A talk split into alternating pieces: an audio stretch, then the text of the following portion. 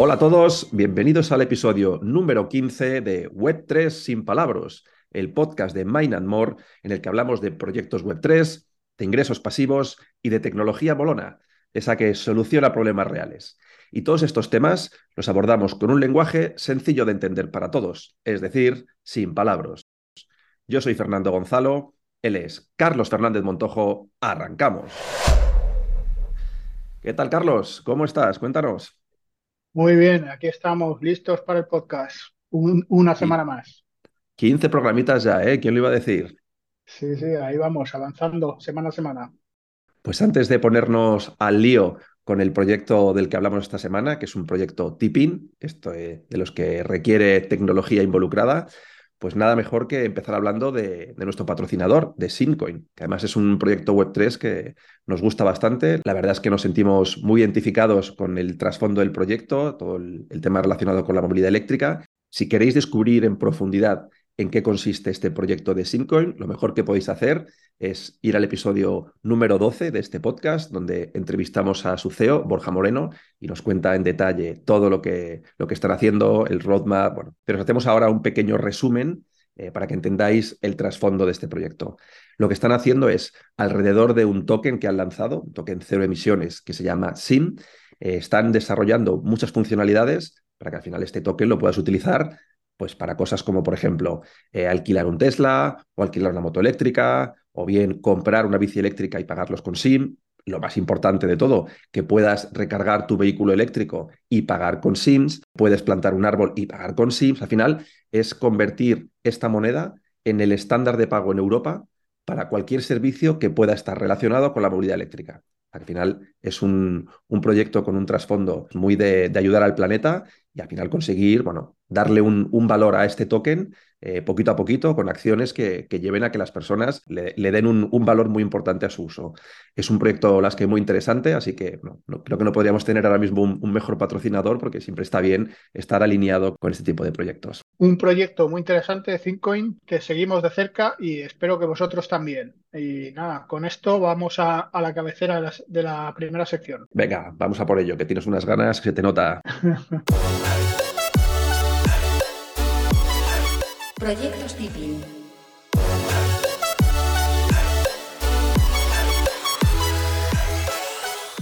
Pues el proyecto del que vamos a hablar hoy, este proyecto Tipping, es Natix y podríamos decir que bueno, estamos atendiendo a, casi una, la petición de nuestra audiencia porque sí que es verdad que ha coincidido que en los últimos días desde varios puntos diferentes, varios usuarios nos habéis preguntado por este proyecto. Eh, de hecho, ha habido uno incluso que no, nos ha hecho una petición de, oye, pues me gustaría que hablarais de Natix, que no lo entiendo muy bien y demás. Así que bueno, eh, aunque es un proyecto que ahora lo explicaremos en detalle, nosotros ahora mismo no estamos utilizando, y eso que, nos encanta probar todo, luego entenderéis el motivo, pero sí que nos hemos empapado de este proyecto, hemos hablado con, con usuarios que sí que lo están utilizando. Entonces, bueno, vamos a dedicarle este programa a hablar de este proyecto para que lo entendáis bien y os daremos también nuestro punto de vista como, a decir, expertos en Web3. Bueno, o sea, como personas que, prueban casi todos los proyectos que, se lanzan en, en Web3. Bueno, y el punto de partida para Natix es que hay mil millones de cámaras de circuito cerrado en el mundo y más de 44 mil millones de cámaras, teniendo en cuenta también móviles, coches y, y, todas las que hay por ahí instaladas. Entonces, con todas estas cámaras, lo que quieren es no, no lo que graban las cámaras, sino la información importante que hay en lo que ven las cámaras. Estamos hablando de que ahora mismo una cámara, digamos que recoge imágenes pero en realidad las cámaras podrían detectar personas, eh, coches, bicicletas. Es más, pueden entender eventos complejos, como puede ser si en una carretera hay muchos coches, pues puede identificar que eso es un atasco. Si en una zona hay más personas de lo habitual, puede identificar a lo mejor que es una zona demasiado concurrida.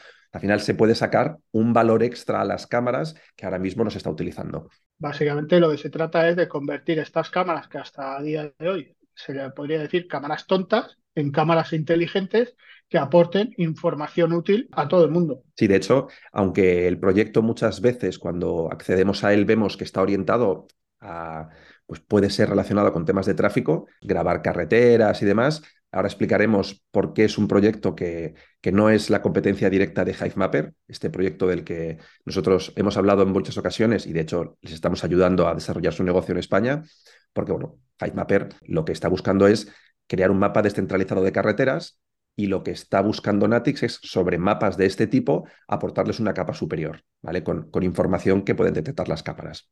Eh, Natix propone crear lo que ellos llaman un mapa dinámico descentralizado. Esto tendría eh, un mapa de dos capas. La capa permanente, que es lo que realmente he estado usando o creando empresas como Google Maps o como HeyMapper, que digamos que es el mapa de carreteras, y el mapa dinámico, que es el estado del tráfico, eh, si, si, una carretera tiene bollos, si ha pasado algo significativo en algún punto, pues todo eso es la capa dinámica y eso es lo que Natix quiere, quiere proporcionar. Y además, el mercado en el que están entrando es, es, mil millonario. El, dato que ellos aportan es que en 2023 Google Maps va a tener un beneficio superior a 11.000 millones de dólares por la venta de sus datos. Y estos datos no son simplemente las imágenes de las carreteras que han captado ellos con estas cámaras que tienen en sus coches que van recorriendo el mundo. Son datos que en gran medida los han generado los propios usuarios. Por ejemplo, a través de la aplicación de Waze, donde tú vas diciendo, pues aquí ha habido un accidente, hay policía, etcétera. Esos datos, como otros muchos, son los que permiten que Google Maps venda sus servicios a terceros y que, por tanto, tenga una fuente de ingresos espectacular. En este mercado tan grande, ¿cómo quiere Natix acceder y qué es lo que propone para, para eh, aportar una solución más o menos sencilla y que pueda ser descentralizada. Entonces, para ello se, se, enfrenta a tres grandes retos.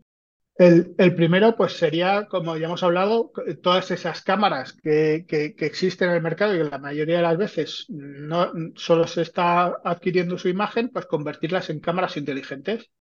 El segundo reto al que se enfrentan, que es un reto grande, es el tema de la privacidad de los espacios públicos. O sea, sabemos que a nadie le gusta que le graben, cada vez hay, hay leyes eh, más estrictas relacionadas con lo que se puede grabar con una cámara, etcétera. Entonces, bueno, es algo que también ellos quieren solucionar. Y el tercer reto es hacerlo descentralizado. Y para hacerlo descentralizado es que la gente se implique y así poder tener eh, la mayor número de fuentes de, de información posible. Vale, entonces resumamos, necesitan que las cámaras dejen de ser tontas y empiecen a hacer cosas inteligentes, luego que esto que lo haga cumpla la, legalidad en temas de privacidad y luego que las personas tengan un incentivo para utilizar estas cámaras y al final compartir estos datos que generan. Pues a ver, ¿cómo solucionan estos tres retos? Pues a ver, los dos primeros a través de una inteligencia artificial que están eh, patentando su propio software que al final pues es, lo que hace es que esas cámaras, cada cámara sea una cámara inteligente y que ya no transmita las imágenes, sino que lo que transmite es la información interesante que ha identificado de las imágenes. Es decir, por, por entenderlo, si una cámara graba una imagen, pero la información que transmite no es esa imagen, sino los datos que ha inferido, por así decirlo, ¿no? Pues oye, he detectado un bache en una carretera, un atasco, etcétera, pues eso digamos que salta el problema porque no estás compartiendo la imagen en bruto. Correcto. Vale, pues venga, el primero, check. El segundo, también. Vale. Y el tercero, pues es donde entra eh, la parte de Web3. Aquí es realmente por lo que el proyecto se apoya en blockchain, esta tecnología. Porque al final, bueno, para crear este, esta red descentralizada eh, en la cual los usuarios comparten los datos, es decir, cogen su cámara tonta, entre comillas, le meten este software y a partir de ahí están utilizándola para compartir los datos, pues necesitas, lógicamente, darles algún tipo de incentivo. Lo que siempre decimos, ¿eh? en Web3, eh, tú el, valor que generas, pues eres dueño de él y por tanto puedes explotarlo. Pues en este caso lo que se explota son los datos que generan los usuarios y ahí es donde entra claramente la parte de, de blockchain, remuneración, etcétera.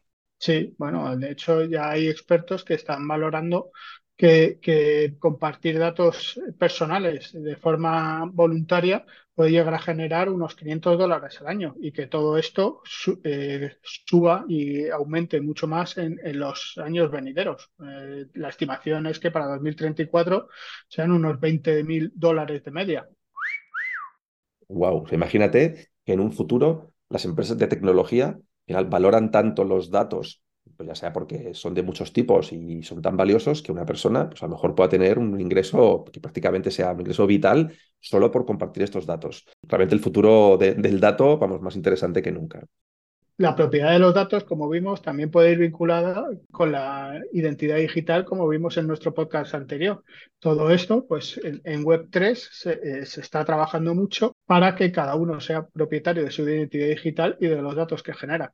Exacto. Entonces, en este caso, Natix, ¿cómo organiza este sistema de remuneración utilizando blockchain? Vale, pues lo hace a través de dos tokens que os vamos a contar para que entendáis cómo interactúan entre sí y al final, bueno, cómo, cómo aportan esta capa. Por un lado, van a tener unos NFT que los llaman Island y por otro lado, unos tokens de utilidad, que son los tokens nativos del proyecto, que son los NTXT. ¿Cómo funcionan los NFT de Island? Pues Natix divide el mundo en mosaicos y cada mosaico tiene asociado un NFT único. Estos NFTs, los usuarios del proyecto los pueden obtener, desarrollarlos y obtener ingresos pasivos. Es decir, cuando se vendan datos de un mosaico asociado al NFT, en un punto concreto, el dueño del NFT que represente ese mosaico recibirá una recompensa en, forma del token utilidad, el NTXT. Vale, es decir, imaginemos que hay una carretera, ¿vale? Esa carretera está dividida en trozos, en mosaicos, y en esa carretera va a haber cámaras recogiendo imágenes. Pues eh, si yo compro, por ejemplo, pues los mosaicos de esa carretera y en un futuro una empresa compra los datos, por ejemplo, de si hay baches en la carretera o de si hay atascos o lo que sea, y por tanto paga por esos datos, pues el propietario de esa zona, ¿vale? De ese mosaico que tendrá su NFT será el que reciba los beneficios. Debemos conseguir el tesoro. Los beneficios, como ha dicho Carlos, eh, son en el token de NTXT, es decir, es como la moneda del proyecto. Además de, para recibir estos pagos, pues este token, que es un token de utilidad, eh, va a tener otras funciones. Por ejemplo, es la moneda con la que pagas los NFTs, por tanto es la moneda también con la que recibes estos beneficios, es la moneda con la que las empresas van a comprar estos datos, a su vez quien lo tenga, pues va a tener derecho a voto, al final funcionalidades muy habituales de los tokens que tienen esta función también como de, moneda interna del proyecto. Sí, además también sirve para recompensas para toda la, gente o para todos los que vayan aportando información al proyecto. Es decir, los que tengan cámaras y vayan subiendo información también recibirán recompensas en, en ETXT. Ahora contaremos también un poco la situación del proyecto en cuanto a roadmap, etcétera. Pero ya os adelantamos que de momento no se pueden comprar los NFTs. Estiman que se van a lanzar a finales de 2023. Es un proyecto igualmente está en una fase muy inicial. Y lo mismo con, con el token. Ahora mismo no, no, vayáis a un exchange a intentar buscarlo porque de momento no está lanzado. Es más, ni siquiera está anunciado eh, este token sobre qué red va a funcionar. O sea, falta todavía muchos datos del proyecto y bueno, es de, esto, de estas iniciativas que ahora mismo están funcionando pues totalmente a nivel web 2. Sí que tienen, lógicamente, un roadmap enfocado a web 3, pero es eso. De momento ni, ni se puede comerciar con el token, ni, bueno, no se puede de hecho ni adquirir. Sí, a ver, está, como dice Fernando, está en una fase muy, muy inicial. En, marzo se lanzó la aplicación de Android, la de, la de Apple saldrá en teoría ahora en junio, pero todavía falta muchas, mucho por andar todavía. De hecho, no solamente falta mucho por andar, sino que nos todavía falta que nos digan cómo lo van a andar, que ni siquiera tienen presentado un roadmap. Y el hecho de que no esté eh, de momento en, tecnología iOS es uno de los motivos por los que Carlos y yo aún no lo probamos, porque los dos tenemos un iPhone y, o sea, que no estamos esperando a que lancen la, aplicación para, para iOS y así poder probarlo. Pero bueno, algo debe tener porque ahora en abril, hace, hace poquito, acaban de levantar una ronda de ampliación de capital de 3 millones y medio, con lo cual, en las condiciones actuales del mercado y con un proyecto tan novedoso y con la poca información pública que tiene, algo debe tener. Es una buena cantidad. Y este tipo de proyectos que siempre lo decimos, al final su futuro va a depender de que sean capaces de comercializar estos datos. Entonces ya, ya se sabe un poco el, modelo que van a utilizar para que empresas, gobiernos o quien pueda estar interesado en esta información pague por ella y a través de, una interfaz donde eh, aquellos interesados van a poder filtrar el tipo de información que quieren contratar a modo de suscripción. Pongo un ejemplo. Eh, si hay una empresa que se dedica, por ejemplo, a reparar carreteras y quiere ver en tiempo real los baches que se producen en una carretera y, por ejemplo, recibir un aviso cada vez que en una zona concreta hay un bache nuevo, pues lo que hace es que puede acceder a través de esta consola a esos datos y contratar una suscripción por esos datos. Es decir, se, venden de manera muy al detalle. Con lo cual, eh, no, no, es una suscripción a toda la información que generan todas las cámaras del mundo, sino que al final se van a poder hacer como microventas y esto, bueno, yo creo que va, a permitir que haya muchos actores interesados que por un pequeño coste al final puedan, puedan acceder a información muy valiosa para ellos. Con lo cual, bueno, esa parte sí que tiene buena pinta, porque es eso, no, no van a necesitar tener todos los datos a nivel mundial ya implementados para empezar a venderlos. O sea, con que tengan zonas que ya sean de interés para alguien, ya van a poder comercializar esos datos. Sí, al final eh, hay que tener en cuenta que lo de Naptix principalmente va a ser un software instalado en cámaras inteligentes y ese software se puede ir actualizando. Entonces, que tú quieres identificar algo, pues simplemente hay que pedirle a esa inteligencia artificial que lo identifique, que lo busque en las zonas donde a ti te interese y que te mande esa información, que las cámaras lo identificarán y te pasarán la información. Correcto. De hecho, hablábamos antes de la situación del proyecto y que el roadmap todavía está bastante indefinido, pero sí que tenemos algunos datos ya de cuánto se está utilizando y, por tanto, cuánta información puede haber disponible. Y aquí creo que, lo podemos comparar incluso con HiveMapper, en el sentido de que eh, hay dos métricas que son muy similares, que es los kilómetros que ya han grabado los usuarios en sus teléfonos móviles y los han compartido. En el caso de Natix, ya hay medio millón de kilómetros que, digamos, han, han, compartido los usuarios de la aplicación, es decir, gente que en su coche ha puesto su móvil, porque como el móvil, sobre todo los, los smartphones, ya tienen una tecnología que permite utilizar esta aplicación, pues si lo pones en tu coche, grabas la carretera y subes los datos, ¿vale? Pues eso ya queda registrado. Bueno, pues digamos que medio millón de kilómetros recorridos. Aún es bastante menos de lo que lleva HiveMapper, que aún así es un proyecto que está en una fase muy inicial.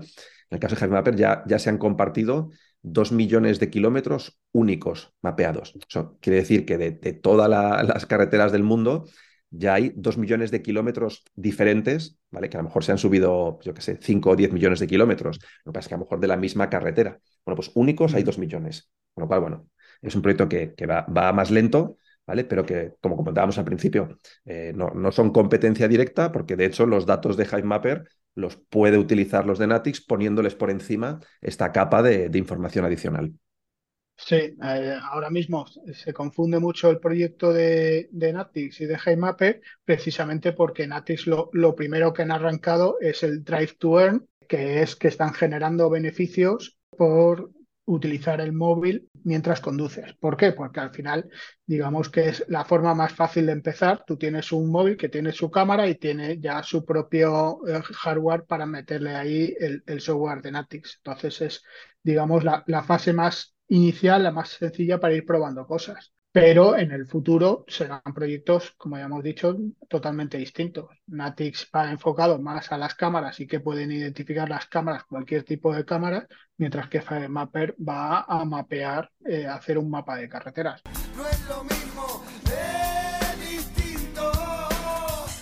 Otra métrica que tiene Natix y que ha publicado también recientemente es que ya ha llegado a 10 millones de objetos identificados, que si bicicletas, que si eh, eh, peatones, todo eso simplemente lo identifica y lo, y, lo sube a, su, a su red. Son identificaciones de puntos, no es una imagen de una bicicleta, ¿no? Es esto es una bicicleta, lo ha detectado la cámara y lo subo a la red que aquí había una bicicleta. Perfecto.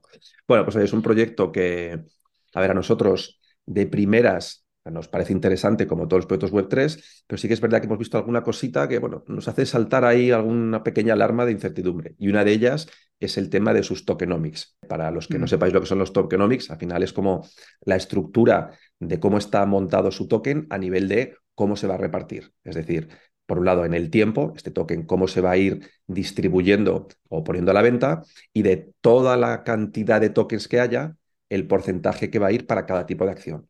Pues aquí en todos los proyectos pues te dicen, por ejemplo, eh, los fundadores van a llevarse el 5%, eh, vamos a destinar a marketing el 20%, a recompensas el X, a lanzarlo luego una, una ronda pública para que se pueda vender tanto. al final es como la, la, estrategia de reparto de tokens. Y el que hemos visto de Natix no nos acaba de convencer, ¿no, Carlos? No, no nos acaba de convencer porque, bueno, sí lo, realmente lo único que tienen publicado es un gráfico, el típico gráfico de Tarta, donde hace las divisiones, en el que dice que va a haber mil millones de, tokens en NTXT y que el 20% va destinado a recompensas y el 6% a venta pública. Todo lo demás pues eh, va al equipo, a fundadores, a un reservado que no se sabe qué va a ser, marketing, consultores y ventas privadas. Es decir, que realmente al público solo va a salir un 26%. Con lo cual nos, parece poco. Y de ese 26%, el, el, 20%, ¿vale? es decir, el 20% del, del 100% total de, del supply, ¿vale? De lo disponible, es lo que va a ir a recompensas. Que un proyecto de este tipo, descentralizado, colaborativo, se nos hace corto, porque al final va a ser necesitar que la gente se implique y comparta las informaciones que, generan sus cámaras, instalen el software, etc. Con lo cual, bueno, mm, o el token sube mucho de valoración y aunque tengas eh, un poco porcentaje destinado, pues realmente les compensa, va a ser difícil que tengas una, una, adopción masiva, que es lo que necesitas para que esta red tenga datos pues, de prácticamente todas las zonas a nivel mundial. O sea, parece poca recompensa destinada para esto parece poca recompensa efectivamente y entonces lo que va a forzar es a, en el momento que salga a tener ya casos de uso y a, ventas de datos que lo que estamos viendo en este tipo de proyectos es que es complicado. Ahora mismo, como ya hemos dicho, no hay un token. ¿Qué es lo que pasa? Que si tú utilizas la aplicación y utilizas el Drive to Earn que hemos hablado, Ahora mismo en la aplicación ganas puntos. Estos puntos te sirven para utilizar con, con vouchers y a obtener algunos descuentos y cosas así dentro de la aplicación. En un futuro también se podrán convertir por tokens, pero todavía no han aclarado cómo.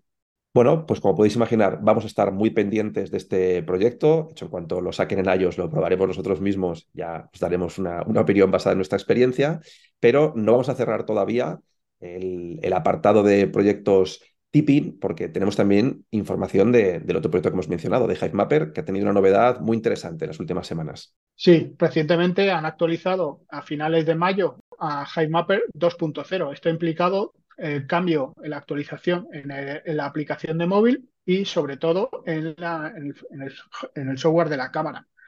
Ahora mismo, eh, con este HiveMapper 2.0, el funcionamiento lo han simplificado mucho y es mucho más fácil su uso, porque la cámara se puede utilizar de forma independiente mucho más fácil. No hace falta estar con el móvil todo el rato atento a ver si está bien conectado la cámara o no. La cámara funciona, va grabando imágenes y solo tienes que conectar el móvil cuando te quieras descargar esas imágenes, con lo cual hace mucho más sencillo todo el tema del mapeado mientras se conduce y la alegría que le hemos dado a los conductores de nuestra flota, bueno, nosotros, realmente el equipo de HiveMapper, porque es verdad que simplifica mucho el trabajo, como decía Carlos. Ya en, uno de los podcasts anteriores os explicamos que estamos montando la flota más grande de España. Yo creo que ya oficialmente es la que, la que tenemos, porque tenemos un, importante número de conductores utilizando cámaras de, de HiveMapper gestionadas por nosotros.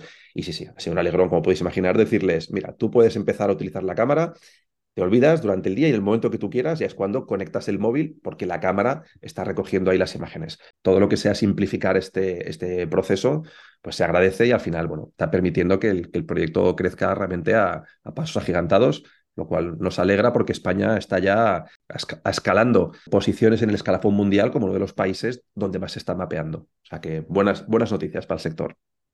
Sí, porque hace, hasta hace poco estábamos rodeados de como Francia y sobre todo Portugal, que está avanzando muchísimo y nos estábamos quedando muy atrás. Poquito a poquito nos vamos poniendo ahí en, el grupo. Yo aspiro a cerrar el primer semestre de 2023 en el top 5. Ese es mi objetivo. España top 5, aquí lo digo. ¡Qué barbaridad lo que acaba de hacer Fernando! ¡Qué barbaridad donde se ha tirado! Bueno, veremos, veremos. Ahí seguiremos intentando y nada, cualquier apoyo vuestro, si queréis una cámara, información, pues ya sabéis, contactarnos y, os contamos cómo entrar en HiveMapper. Fenomenal. Pues oye, hasta aquí la primera sección del programa de hoy, esta sección de proyectos tipping, y vamos, como siempre, con la segunda parte en la que respondemos a dos de las preguntas que nos dejáis durante la semana y que se llama Las preguntas de la audiencia. Las preguntas de la audiencia.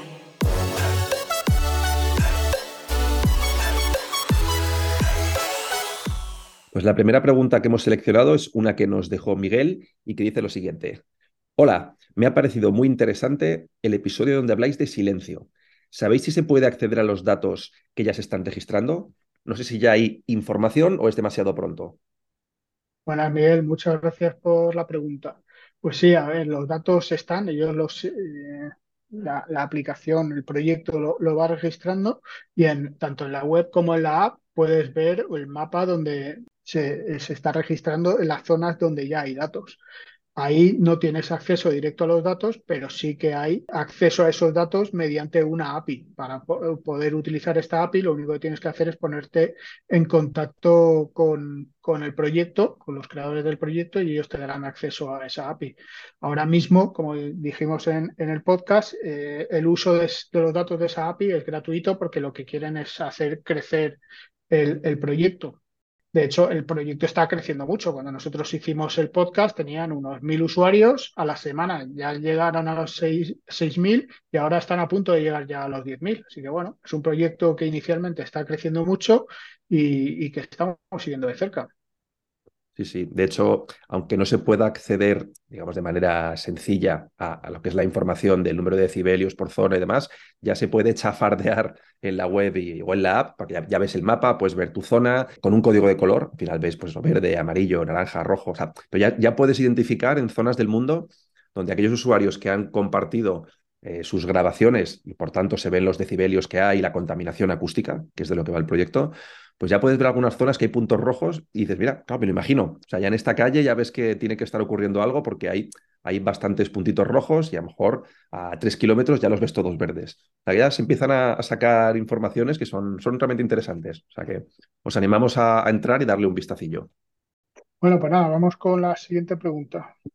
Vale, la siguiente pregunta, en realidad, yo creo que nos ha hecho reflexionar a Carlos y a mí, porque yo creo que en este podcast, lógicamente, hablamos mucho de proyectos Web3, pero del que no hablamos es del nuestro, porque esta pregunta que nos hacen nos da a entender que muchos de vosotros no, no sabéis a lo que nos dedicamos en, en Mind and More.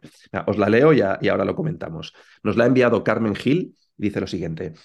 Hola, Carlos y Fernando, me llamo Carmen y estoy empezando en esto del Web3. Me gusta mucho vuestro programa porque lo explicáis todo muy sencillo, pero aún así me entero de la mitad porque me falta comprender las cuestiones básicas sobre blockchain. ¿Me podéis aconsejar alguna escuela o algún curso donde enseñen el ABC? Muchas gracias. Claro, a ver, Carmen, eh, pues te aconsejaríamos la nuestra, realmente que nosotros también nos dedicamos eh, a, la enseñanza. Y en este podcast, al final, os presentamos proyectos Web3. Nosotros en, en Mind and More lo que hacemos es acercar a los usuarios al mundo Web3 ya sea a través de proyectos, el ejemplo más, más fácil de entender es lo de Hivemapper. Si alguien quiere acceder a este proyecto, no solo le enseñamos, le damos consejos, sino que, eh, por ejemplo, le podemos facilitar una cámara que adquirimos nosotros para que el usuario la utilice, compartamos ganancias. Al final, buscar diferentes maneras de, de que accedan a proyectos. Pero también tenemos una parte muy, muy potente a nivel formativo. Lo que hacemos es, bueno, tenemos cursos de iniciación a Web3, donde precisamente contamos lo que, lo que tú nos dices, los, los, fundamentales, el entender cómo funcionan las wallets, cómo funciona una blockchain de una manera muy sencilla, qué es un exchange, eh, cómo utilizar los NFTs, qué es tokenizar, lo básico que te va a permitir luego, cuando escuchas un podcast como este, donde hablamos de proyectos Web3, pues que realmente tengas esta base sólida. Con lo cual, oye, hemos elegido esta pregunta porque creemos que es muy, muy significativo que haya oyentes que, que bueno, que nos, nos pregunten que les aconsejemos por otras, otras escuelas, etcétera. Evidentemente, si estáis buscando ya algo mucho más avanzado, como puede ser programación en blockchain y demás, pues eh, nosotros no, no somos la, la, empresa ideal para ello.